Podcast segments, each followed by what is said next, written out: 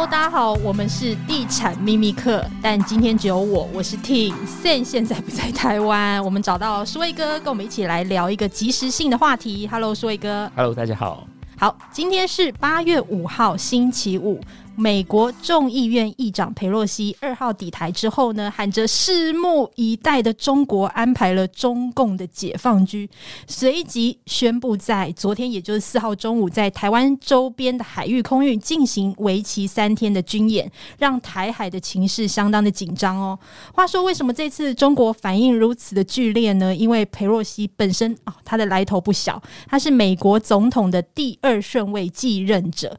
地位仅次于副总统，诶，而且他这个啊访台其实是二十五年来访台最高层级的美方政要，论他的政治资历哦，有六十年的经验呢。题外话，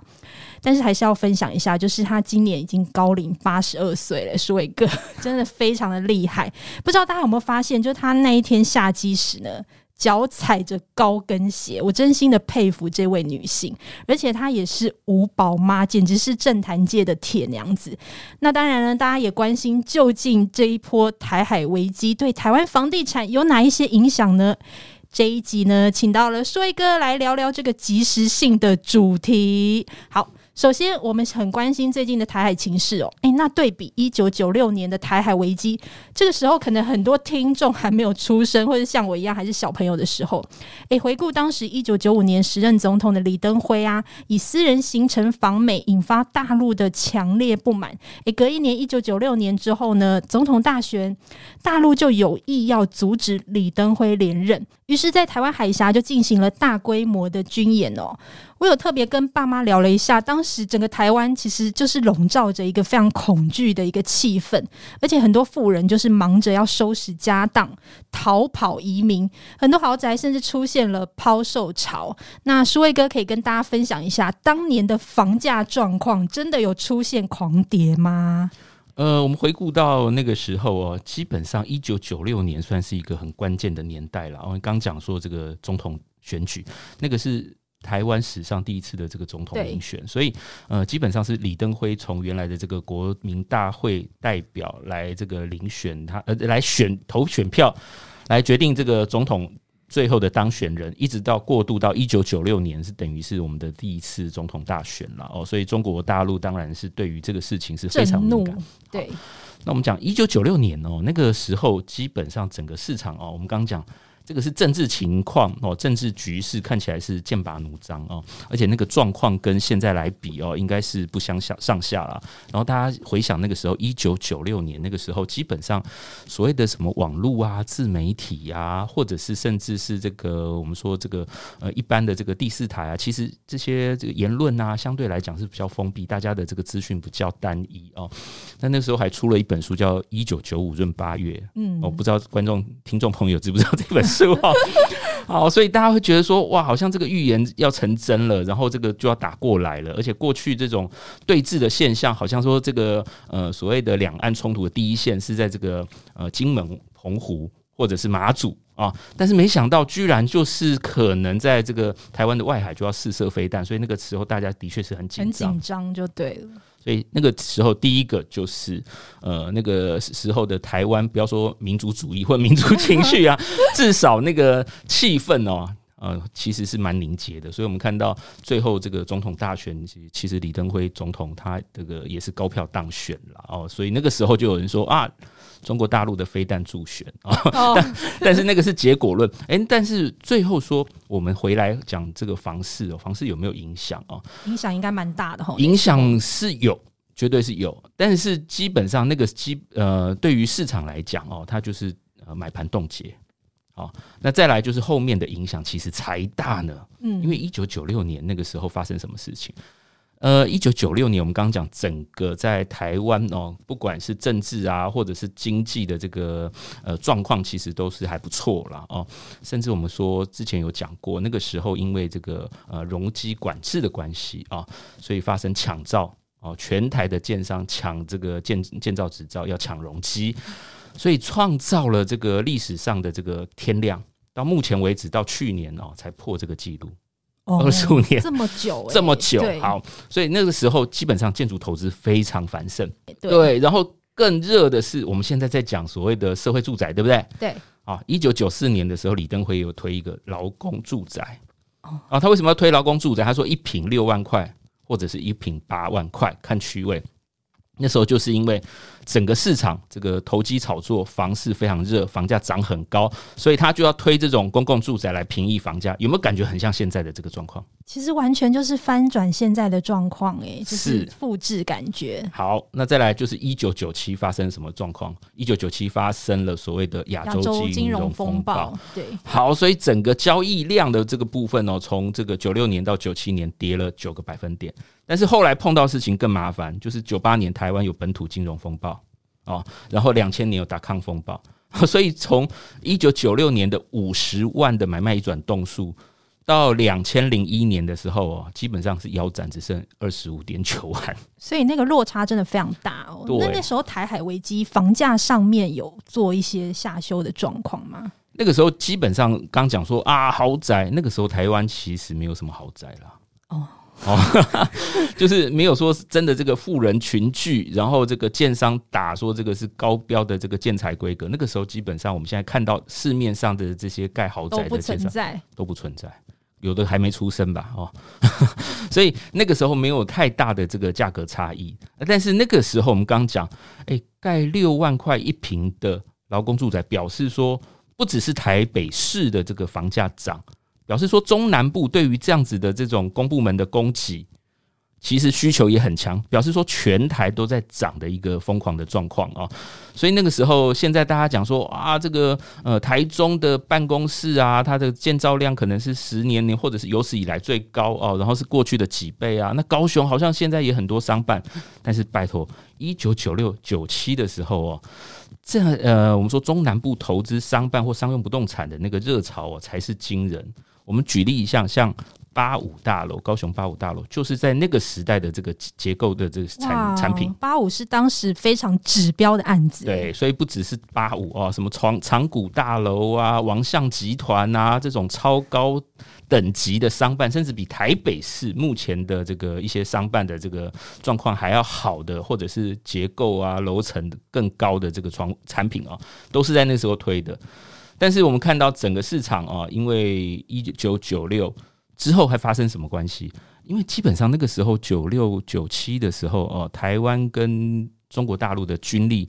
跟现在的这个对比比起来哦，其实完全不一样，差异蛮大的。所以他那个时候他只能说用以商为政的方式哦，就是跟你断绝经济关系，或者是制裁你这些大型的这个财团到大陆去投资，然后或者是。呃，吸引台湾的这些企业过去投资，用这种方式，它基本上武吓的方式，并不是像现在这么激烈或这么明显，或者这么的晋升的感觉了啊。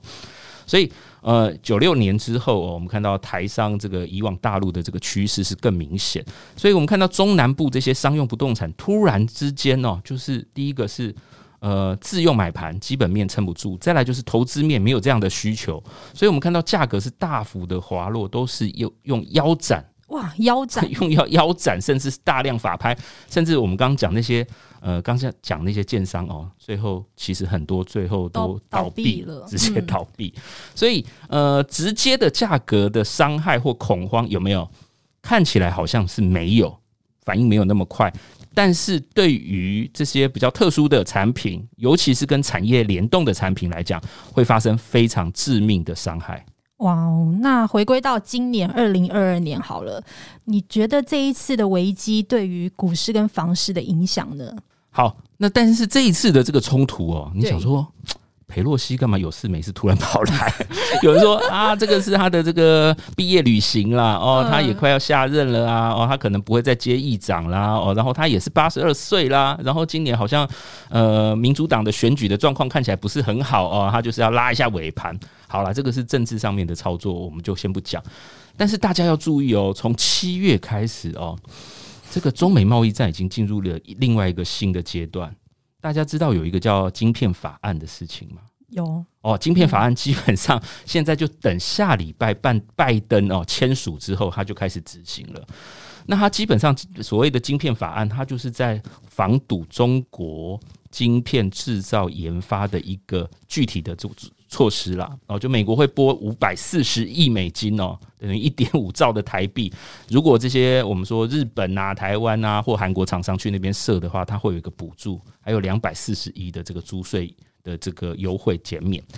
所以是用吸呃说财政补助的方式来吸引各国去投资，对，但是它吸引的国家其实也没有太多，就是只有三个国家。所以有人说叫 Chip Four，就四个国家。它基本上就是说，你如果哦是我们这个呃晶片四国的这个联盟的话哦，你就是不准到中国大陆去投资。哦，所以说像裴洛西去韩国，他的这个受到的待遇跟在台湾完全不一样，完全不一样啊！总统放假去了，哎，总统避不见面啊、哦，然后这个议长也不见他，为什么？因为韩国我们知道他的这个晶片厂哦，它有六成的市场是在中国大陆，所以你叫他二选一，他会非常为难。那相对来讲，台湾好像本来从 刚才讲一九九六年开始，就所谓的这个借急用人了嘛，两边就对于这个经济，尤其是大型企业过去投资，其实已经设下了红线。所以现在基本上，如果说哎一转向美国说啊，这个晶片法案要上路了，那你台积电来设厂，我给你财政补助，或者是我更加强在技术或者是在生产上面的抑制，或者是下单的话。那看起来台湾跟韩国的生产地位会不太一样，或者是大家选择的这个路径会不一样。那中长期来看，当然有人说啊，那可能会加速台湾的高端人才的流失，尤其是这个高科技人才的流失。但是相对来讲，我们看到目前来说，这个护国神山台积电在台湾设的这个十八个厂，可能未来还会有持续的这个投资的计划。我们认为说，对于这个中长期的基本面来讲，其实是有帮助的。嗯，所以目前看起来房价应该不会大幅的修正嘛？目前看起来状况是这样。以目前来看哦。而且我们讲一九九六跟这个二零二二年哦，整个市场状况也不一样。一九九六年的时候，市场全球市场相对还来讲还是相对比较封闭啦。不管我们刚刚讲说台湾的这个舆论啊，或社会氛围，那。以整个这个大家房产投资，或者是富人的房产投资，他该避险的早就搬到新加坡、搬到美国、搬到其他英国的各地去了，他不会留到现在这一刻。对，你说到刚刚说避险，他要移民嘛？那你认为最近会不会有一个新的一波的移民潮出现呢？有啊，当然现在新的移民潮，大家昨天刚好不是说有飞弹穿越过台湾吗？现现在大家应应该看的这个移民潮，或者是。呃，能做不能讲的哦，其实都有都在布局，就对。对，那其实跑更快的是中国大陆或者是香港，反而是当地人跑更快，就对。对啊，因为你看中国大陆在其实已经在很早期就已经到各国对了，对。而且你看，在今年的第二季的这个封城，让很多人其实受不了，不管是台商台干。哦，或者是在那边的有钱人，哇，急着是要出来的，或者是急着回来的，其实蛮多的。所以以目前的市场来看，移民市场哦，应该是今年第三季、第四季，甚至是未来非常热的一个议题啦。但是你说这个台湾有钱人会不会抛售豪宅？哦，做资产移转，然后跑去国外买？我觉得这个不会，因为大家。一方面，我们刚刚讲，早就在国外有布局，或者是他基本上他的主要的资产都已经留在所谓的这个租税天堂，留在第三地了。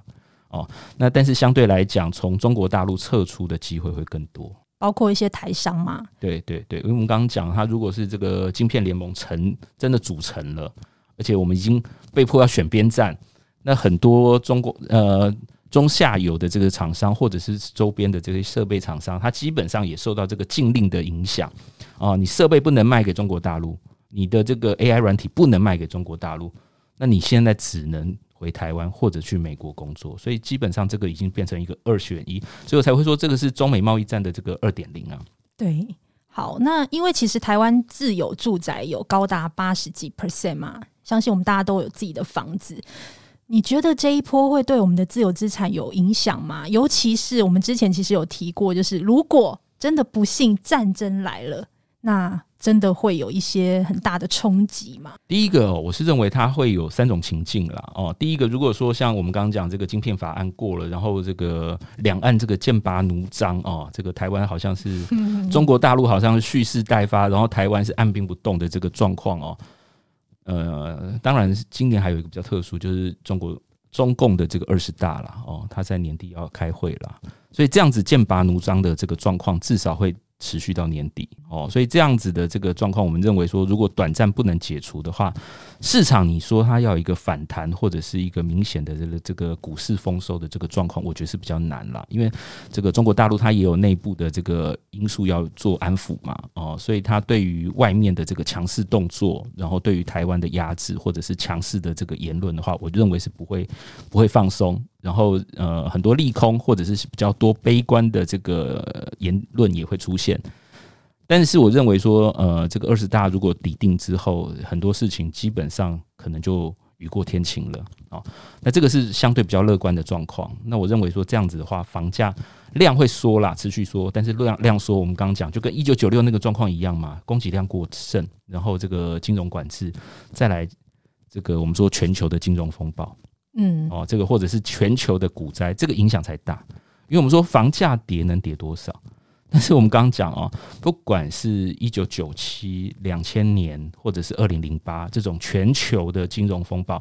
这个股市跌哦，在台湾跌都是跌超过四成以上，交易量跌跌顶多我们刚刚讲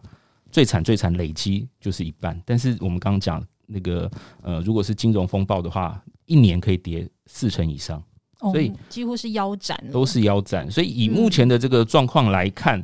我是认为说自有资产的话，价格其实因为我们比较特殊的就是自有住宅率非常高啦，所以要跌其实影响不是那么大。然后再来说这个利率的条件或者是升息的这个幅度，相对来讲也比较缓，负担没有这么重。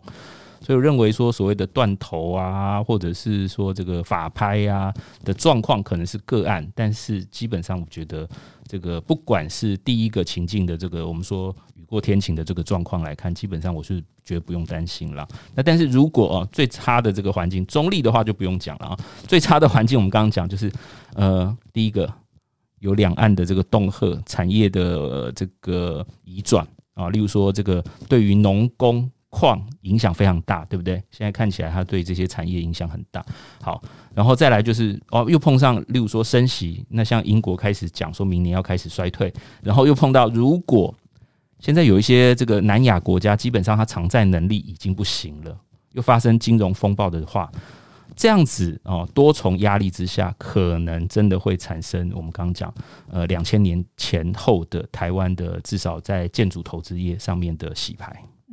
好，那因为其实我们发现，其实中共它一直都有采取一些经济的制裁嘛，那会不会因为这次的危机，就是导致外资狂撤资，然后甚至是企业投资商办或是厂办的部分会缩手呢？你怎么看接下来的商用不动产市场？对，所以我才说一开始如果是相对比较乐观的状况的话，的确是会还是会有人会发布一些像